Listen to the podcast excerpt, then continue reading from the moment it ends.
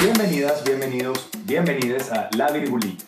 el espacio de actualización de Internacional con para las noticias del orden internacional que rompen el celofán. Yo soy Moisés Montiel desde la Ciudad de México y tengo el gusto de ser acompañado en esta ocasión, como siempre, por Santiago Vargas desde la ciudad de Bogotá, Colombia. Un gusto saludarte, Bessie querido, y darle la bienvenida a nuestro excepcionalísimo invitado del día de hoy.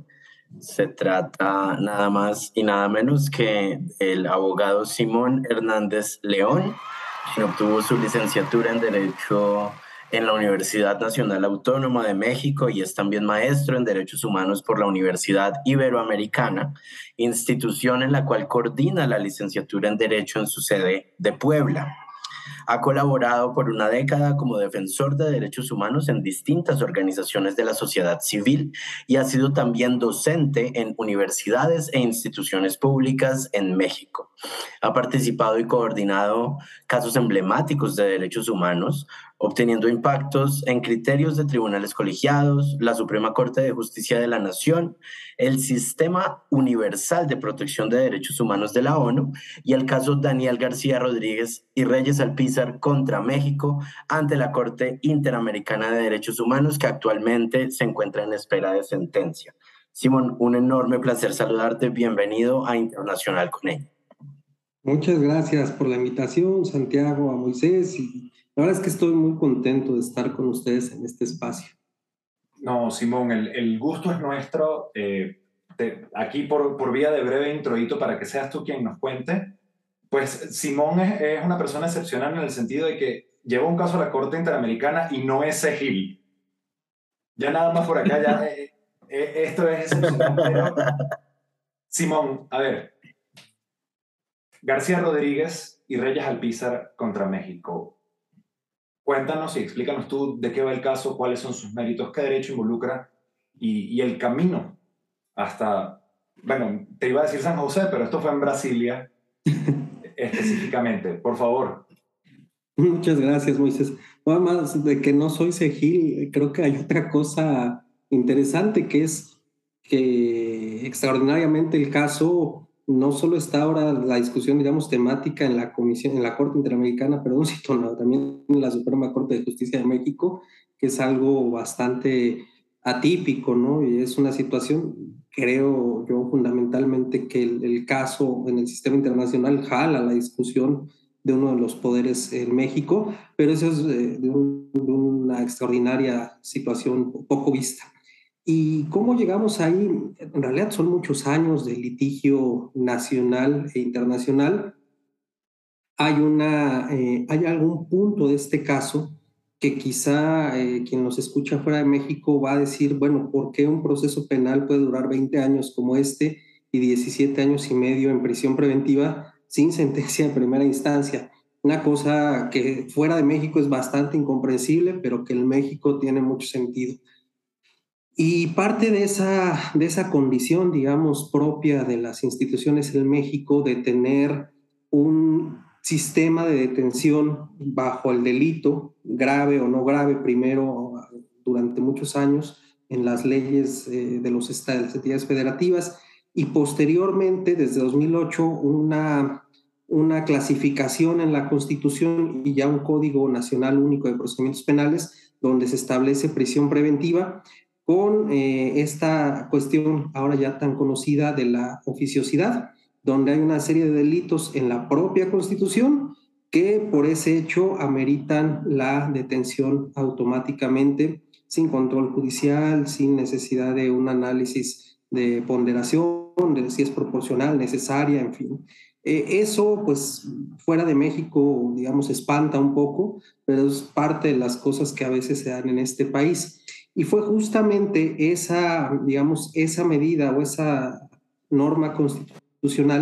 eh, que nos va a enfrentar a, a, un punto de no poder encontrar un recurso interno para poder tutelar la libertad. Desde 2015 empezamos a construir una ruta para revisar el tema. En ese entonces tenían 13 años y decíamos, ¿por qué dos personas están 13 años en, en, un, en un juicio sin una sentencia y no pueden tener una alternativa distinta? No estamos diciendo que los absuelvan, simplemente estamos diciendo que puedan tener el proceso en otras condiciones.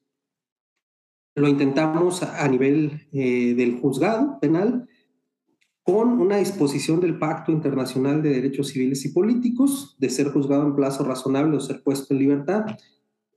Curiosamente, eso es aceptado por el juez para valorarlo y una vez que valora, dice dos cosas que son, digamos, catapulta también para el sistema. El caso ya venía para el sistema desde 2007, pero había ingresado, digamos, por los temas de tortura, de integridad personal. Para ese momento de 2015, lo que nos da un segundo impulso, y ya con el tema de libertad, es el delito es grave, así lo establecen los códigos, los delitos graves son inexcarcelables. Además, hay reforma de 2008 que establece la prisión preventiva oficiosa y además hay una decisión de la Suprema Corte vía jurisprudencia del Pleno que establece que todas las disposiciones de la Constitución que establezcan restricciones y sean contrarias a tratados y a las sentencias del sistema son eh, prevalecientes. No se puede hacer ningún tipo de control de convencionalidad, no se puede aplicar el estándar internacional.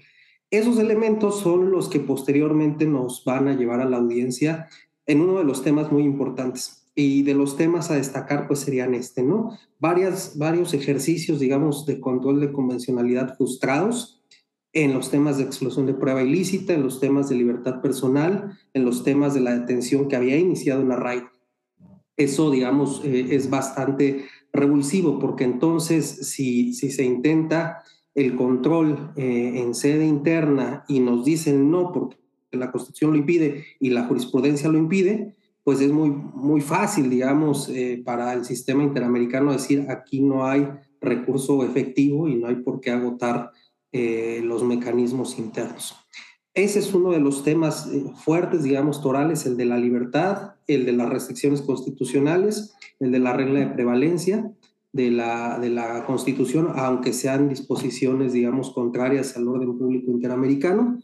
El otro tema es tortura, el otro tema importante era desviación de poder, que nosotros insistimos mucho, esos casos no se entienden en México si no hay una fiscalía que actúe de una manera perversa, digamos, ilegítima, y eh, posibilite el encarcelamiento de dos personas eh, o, de muchas, ¿no? De cualquier tipo de oposición política.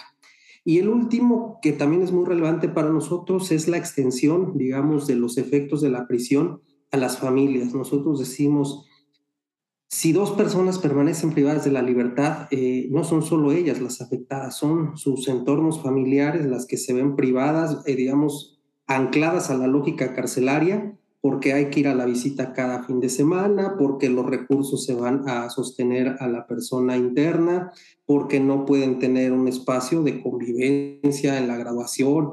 algo tan significativo como un duelo, si alguien fallece, eh, estos dos hombres entran en una edad joven de treinta y tantos años, salen con, con nietos cuando recuperan la libertad. Entonces, para nosotros eso es un impacto al proyecto de, de las vidas de, de, las familias y también pensamos que eso debe ser materia del análisis de, de la Corte, ¿no? En detenciones sobre todo tan prolongadas. Simón, realmente es un caso que como penalista y abogado de derechos humanos remueve todas las fibras, ¿no? Porque básicamente muestra cómo el Estado pues se encargó de truncar la vida de dos personas que ni siquiera fueron halladas responsables de un delito y que por ende incurrió en eso que se considera anatema, que es utilizar la detención preventiva como una medida de castigo y no como una medida de garantía del proceso. La Comisión Interamericana de Derechos Humanos ya había proferido un informe de fondo en el año 2021 en el cual hizo una serie de recomendaciones al Estado, pero el caso, a pesar de ello, llegó a la Corte. ¿Por qué crees tú que México no decidió acudir a una solución amistosa del caso? E, esto es también algo muy interesante porque parte de nuestros cuestionamientos, digamos, a, la política exterior del, Estado es, eh, México se ha venido allanando y, digamos, aceptando responsabilidad internacional por eh, los artículos 8 y 25, diciendo, bueno, podemos estar en, en, desacuerdo y litigar ciertos puntos, pero el recurso no fue efectivo, no hubo tutela judicial. Y aquí la posición fue eh, de, digamos, de rechazo absoluto y de defensa eh, total de, de, este caso, ¿no? Desde el tema de la detención hasta el tema de la sentencia que poco paradójicamente, no, paradójicamente, muy, muy sintomático del tipo de, prácticas que hay en el país. Eh, y, y, cómo son ciertos resortes a veces mucho menos institucionales y, y, y legales los que, los que definen situaciones. La Corte convoca a la audiencia pública y una semana después un juez decide imponerles una condena de 35 años. Es una cosa absurda, ¿no? Es como añadirle otra cuenta a la responsabilidad internacional. Cuando la propia Cancillería decía, bueno, pero ellos han estado defendiéndose y no podemos cuestionar la efectividad del recurso si en las sentencias salen absueltos. Ah, bueno, pues la autoridad eh, judicial de, un poco dejando de mal, mal esta defensa o este argumento, pues los condena. Entonces ahí el propio argumento de la efectividad ya se calla, que de por sí no era sostenible después de, de 20 años. Este, pero bueno, son, digamos, algunos de estos detalles. Y yo creo que no se quiso negociar, eh, o no sé, más que negociar, digamos, aceptar la, la responsabilidad internacional, porque este es un tema prioritario para el actual gobierno. Es un tema prioritario y, llama mucho la atención cómo hay una simplificación en México de, de las cuestiones de la vida pública. La semana pasada el secretario de Gobernación salió a presionar a la Suprema Corte diciendo, si la Corte limita el carácter oficioso automático de la presión preventiva, van a acabar con la estrategia de seguridad del gobierno federal. Y uno se cuestiona, en la estrategia de seguridad, de prevención del delito, que tiene que ver la medida cautelar de prisión preventiva oficiosa. ¿Cuál es la relación? En realidad lo que hemos visto es este gobierno, pero además con, yo diría, anuencia o tolerancia, si quieren, o acuerdo político de todas las fuerzas de, de los partidos, que hoy, que hoy justamente se la pasan golpeando al gobierno federal y diciendo, sí, esta medida regresiva y hay que acabar con ella, estos mismos grupos políticos, eh, partidos, mm, votaron con, con, Morena en 2019 ampliar la prisión preventiva oficiosa. Entonces hay poca memoria hay poca congruencia. Hoy lo utilizan un poco como elemento ahí de, de golpeteo político, pero fueron todos los partidos políticos los que impulsaron este tipo de medidas y ahora el gobierno lo ve como una política de Estado, defender eh, medidas de mano dura defender algo que está ahora también en escrutinio ante la Corte, que es la militarización de la Guardia Nacional, eh, la permanencia más allá de cinco años que, se estableció en una reforma de las Fuerzas Armadas en tareas de seguridad pública. Y es un paquete, digamos, de medidas hasta cierto punto autoritarias, regresivas, y, muy peligrosas en los temas de militarización, que está vinculado a, esta discusión de la presión preventiva. Y por eso ha sido una postura tan férrea del gobierno federal mantener esta medida, que paradójicamente fue introducida por, por el partido político que tanto critica eh, el presidente López Obrador, que fue Felipe Calderón. Él fue el impulsor de esto cuando militarizó y sacó al ejército a las calles en 2008. Ahora la defiende como medida propia. Eh, y además, para añadir otra anécdota, digamos, al tema de la audiencia, fue muy evidente para los integrantes de la Corte que ni siquiera hay una posición de Estado en este tema, porque eh, la postura de la Cancillería fue esto que estamos mencionando, es una medida necesaria en el contexto extraordinario de violencia, de inseguridad, el crimen organizado, el Estado requiere armas, son medidas necesarias, casi hay que sacrificar las libertades en aras de la seguridad. Y el representante de la Suprema Corte fue a hablar de que la medida viola derechos, es inconvencional, hay que eliminarla, que la Suprema Corte ya está en esa ruta. Entonces, eh, el juez Sierra Porto decía, es que yo no entiendo cuál es la posición del Estado, porque un representante de un poder dice una cosa y el otro representante dice otra, ¿no? Y, y eso es, digamos, muy representativo de la complejidad que, que, está viviendo México en la discusión interna, ¿no? Fíjate, Simón, ahorita, digo, me gustaría que volviéramos a tocar base en, en un momento sobre el tema del de, el contexto interno en el que ocurre la audiencia de García Rodríguez y Reyes Alpizar contra México, pero para volver otra vez a Brasilia. Sí. de, esta par de cositas que, que decías ahorita, me sorprendió mucho, y esto es una apreciación muy personal, contrastar la actitud del Estado mexicano en el proceso de Digna Ochoa contra México con la que tenemos ahora. Y, y, lo decías tú muy bien, aquí una actitud casi, casi combativa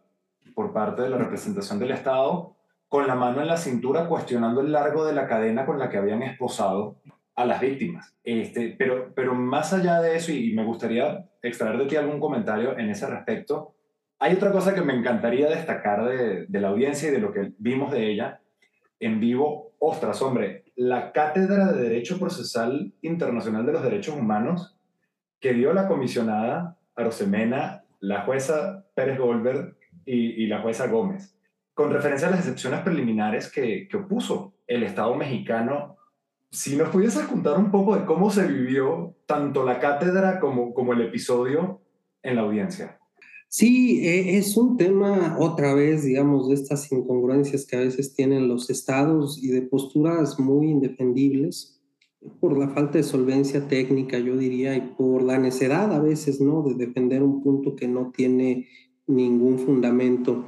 Lo que el Estado cuestionaba es por qué estamos en, una audiencia ante la Corte Interamericana discutiendo un tema de fondo cuando las víctimas acudieron a otro procedimiento internacional, al grupo de trabajo sobre la detención arbitraria, tienen una opinión y además en la opinión eh, se recomendó disponer su libertad y ya están libres, incluso el señor ahí está en la videoconferencia. Esto es algo que ya juzgó otra instancia internacional, ya se cumplió, es cosa juzgada. Entonces, esta era la postura del Estado o es la postura de excepción preliminar. Y bueno, los cuestionamientos fueron muy severos, eh, sobre todo, ¿por qué llegamos a la audiencia a cuestionar este punto cuando el Estado tenía conocimiento, si supongamos que se tratara de una instancia internacional duplicada, eh, desde 2016. Desde 2016 el Estado había sido informado de paralelamente al procedimiento ante la Comisión Interamericana había un mecanismo, un procedimiento especial de Naciones Unidas. El Estado no dijo nada en ese momento, eh, recibe la opinión de Naciones Unidas, recibe el informe de admisibilidad de la Comisión Interamericana y deja transcurrir el litigio, digamos, cinco años ante la Comisión. Viene el informe de fondo, tampoco hay ningún tipo de oposición en ese momento. Llega la corte y en eso parecen recordar, ay, por cierto, hace cinco años empezó un procedimiento en otra instancia internacional que ya se cumplió y es cosa juzgada. Paradójicamente, y era de lo que nosotros eh, cuestionábamos, es, oigan, es que durante tres años, de hecho es algo poco usual, el grupo de trabajo, dos años después de su recomendación, hizo un pronunciamiento público llamando al gobierno a cumplir la recomendación porque el Estado reiteradamente en las instancias judiciales negaba el valor jurídico de la opinión. Decía, no, eso, ni siquiera es vinculante, no tiene fuerza, eh, lo están diciendo allá en una instancia que no es un órgano de tratado y quitándole, digamos, toda, toda esta, esta fuerza al pronunciamiento y no cumpliéndola, varios años después van a eh, hacerla valer como algo que había cumplido el Estado, cuando incluso fue algo hasta, digamos, procesalmente hasta desechado, ¿no? se le ofreció al juez, a la, a la, sala de apelación y no tuvo mayor, mayor impacto. Entonces, bueno, eh, la, la, comisionada también cuestionó muy enérgicamente que ante la comisión no se hubiera hecho valer esta, esta excepción eh, y que además más allá de la oportunidad, tampoco tenía mérito la, excepción preliminar, porque no se trataba ni de los mismos derechos, ni de las mismas personas, el mismo objeto, pero además eh, porque el, Estado no, no tenía, digamos, eh, alguna, o sea, algún elemento, digamos, de cumplimiento, ¿no? Eh, y eso ahora es nuevamente contradictorio. En sede interna se, se le quita todo valor jurídico, allá se va a decir unilateralmente que prácticamente es una sentencia y es vinculante, y seguramente en otros procesos en, curso dirán nuevamente que el grupo de trabajo no tiene competencia o alguna otra cuestión, ¿no? Parte de las inconsistencias a veces que hay en la, en la política exterior de México. Simón, y ante un caso en el cual existe la posibilidad de que la Corte Interamericana de Derechos Humanos ordene una modificación normativa dentro del Estado mexicano e incluso al nivel constitucional, como sucedió, por ejemplo, en el caso de la última tentación de Cristo contra Chile. ¿Cuáles son las expectativas que genera en la representación de las víctimas la sentencia de la Corte? Muchas. Y, yo les diré con toda franqueza, ese era uno de los objetivos de, del litigio cuando encontramos, digamos, estas dos condiciones estructurales, que la restricción de la, de la libertad personal está en la Constitución, lo cual ya es algo bastante fuerte, digamos, a, nivel de responsabilidad, si uno piensa en la obligación de, de garantía y todo lo que implica el 2 de la Convención Americana, pero que además la propia disposición constitucional está blindada por la todavía hoy vigente decisión del Pleno de la Corte de, digamos, hacer irrevisable eso judicialmente, señalando que las restricciones constitucionales desplazan o son prevalecientes de las normas de derechos humanos contenidas en un tratado.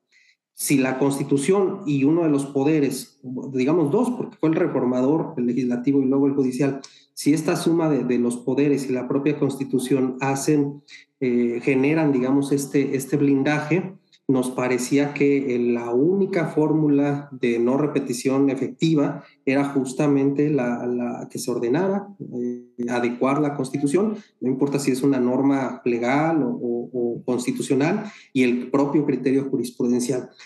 Claro, nosotros lo veíamos con reservas, eh, digamos, porque tampoco es una práctica tan común de, la Corte Interamericana y no han sido elementos recientes de decisión ordenar reformas constitucionales, además eh, con estados como México que tienen un peso importante en el ámbito del sistema interamericano. Pero creo que algo que ha redefinido esta discusión y la postura de la Corte fueron los peritajes. Los peritajes fueron centrales. Por una parte, el ministro en retiro, José Ramón Cosío, explicando toda esta, digamos, eh, complejidad que había generado una decisión del Pleno de la Corte que obliga a todos los jueces del país y que frente a eso no hay ninguna vía judicial diferente a que sea el propio Pleno el que modifique el criterio jurisprudencial. Y por la otra, el, el perito del Estado, que es integrante del Poder Judicial, señalando que este criterio que tiene fuerza obligatoria no es lo que nosotros creíamos y lo que dice la, decisión, la propia sentencia, más lo que ha dicho México en los espacios internacionales. Referimos el, el informe que se presentó al Comité de Derechos Humanos, donde claramente dice, y en el Estado, de en el Estado mexicano tenemos esta decisión que obliga a todos los jueces del país a hacer preponderante o hacer valer las restricciones constitucionales frente a cualquier norma de derechos eh, humanos contenido en un tratado. Y eso lo dice México con una postura unilateral y luego el perito nos dice que, que no, que eso era simplemente obiter dicta y que no era un tema vinculante. Entonces, durante 10 años los jueces del país han ignorado la posibilidad de hacer ese control. Una posición también bastante cuestionable, ¿no? Pero más allá de, de estas, digamos, cosas anecdóticas que tienen que ver yo diría hasta con, con temas personales en el interior de, la Suprema Corte, eh, lo cierto es que el hecho de que el Poder Ejecutivo haya decidido iniciar una cruzada así absoluta de la defensa de la prisión preventiva oficiosa y el Poder Judicial haya subido la discusión eh, a su propia dinámica y ahora esté prácticamente planteando declarar inconvencional la Constitución,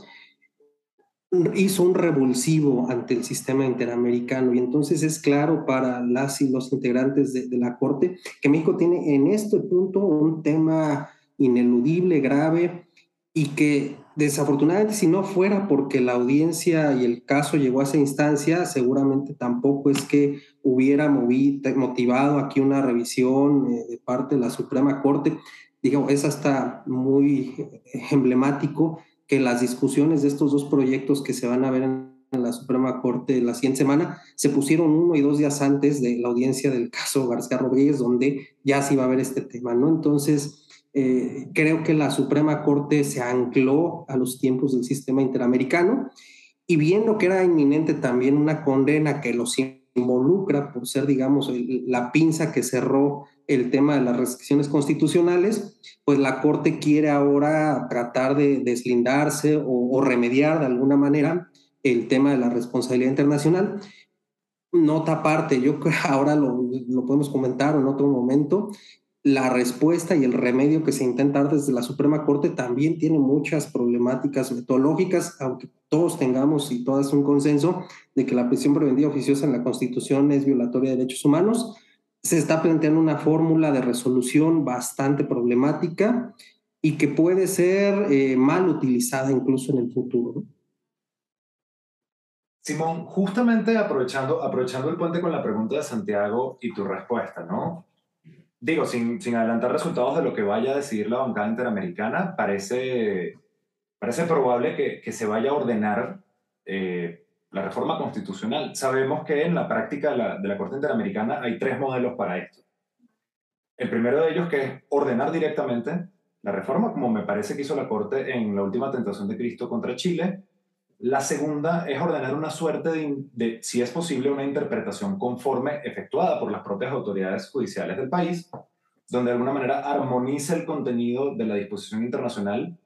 con el de la constitucional y, como comentaba hoy Silvia Serrano, en Twitter hay una tercera fórmula que se desprende del caso Petro, que es que la propia Corte interpreta la Constitución teniendo esos tres caminos posibles de un lado y, sabiendo que básicamente las dos propuestas que hay aquí en la Suprema Corte, tenemos la acción de inconstitucionalidad 150 2019, si la memoria no me falla, que básicamente reforma la Constitución y expulsa del orden constitucional a, la prisión preventiva oficiosa. Tenemos el proyecto del amparo en revisión 355-2019 con la ponencia de, la, de la ministra Piña, que parte de un ejercicio un poco problemático de analizar la regularidad constitucional de un artículo constitucional desde la propia Constitución, con lo cual se, nos convierte en un galimatías de autoridad y de competencia. Hemos tenido fórmulas alternativas que, que, han surgido a la palestra pública, sobre todo a raíz del, del peritaje de, del señor Bárcenas, como lo que ahora a mí me ha dado por llamar a la, la fórmula Osorio, que, que, es sencillamente afincarse en el pro persona como criterio de selección normativa y hacernos como que no existe el 19. Ahora, en, servida esta mesa y, rescatando los comentarios que hacías anteriormente sobre la actitud del Ejecutivo, este, donde su política pública de seguridad es exhibir gente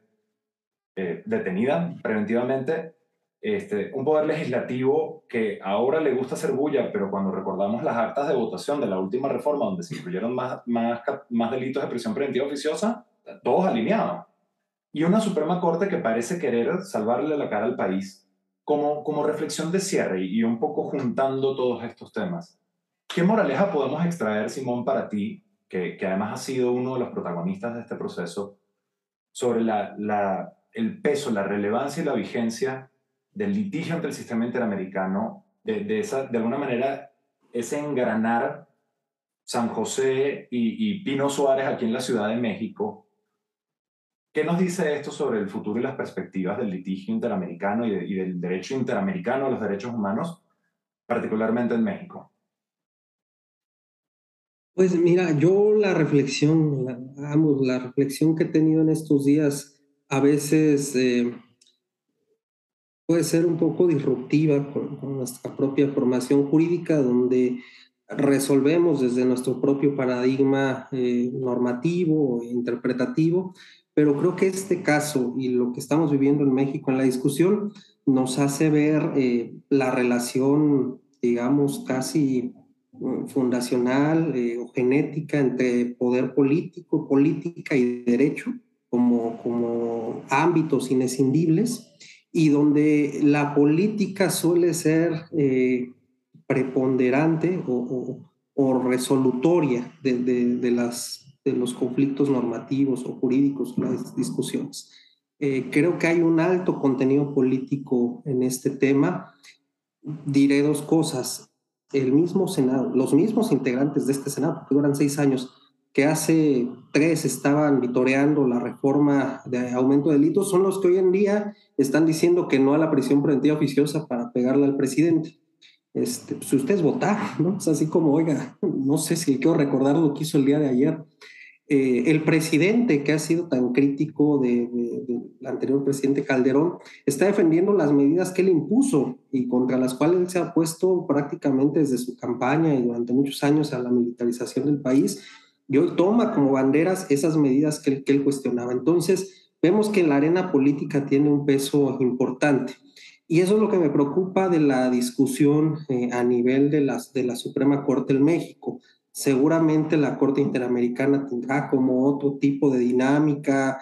quizá más ajena, no, no que no sea influenciable o que no sea receptiva como a estas condiciones, pero eh, en el caso de la Corte de México la discusión está altamente politizada, es de pronósticos reservados, quizá haya una decisión que yo no he ubicado, digamos, en otros momentos de, de, las cortes constitucionales. Trataba de recordar y decía, bueno, en el caso Simón en Argentina se trató de estas leyes de amnistía que ya habían pasado por el análisis de constitucionalidad y una corte las había declarado constitucionales y posteriormente otra integración de la Corte Suprema las declara eh, nulas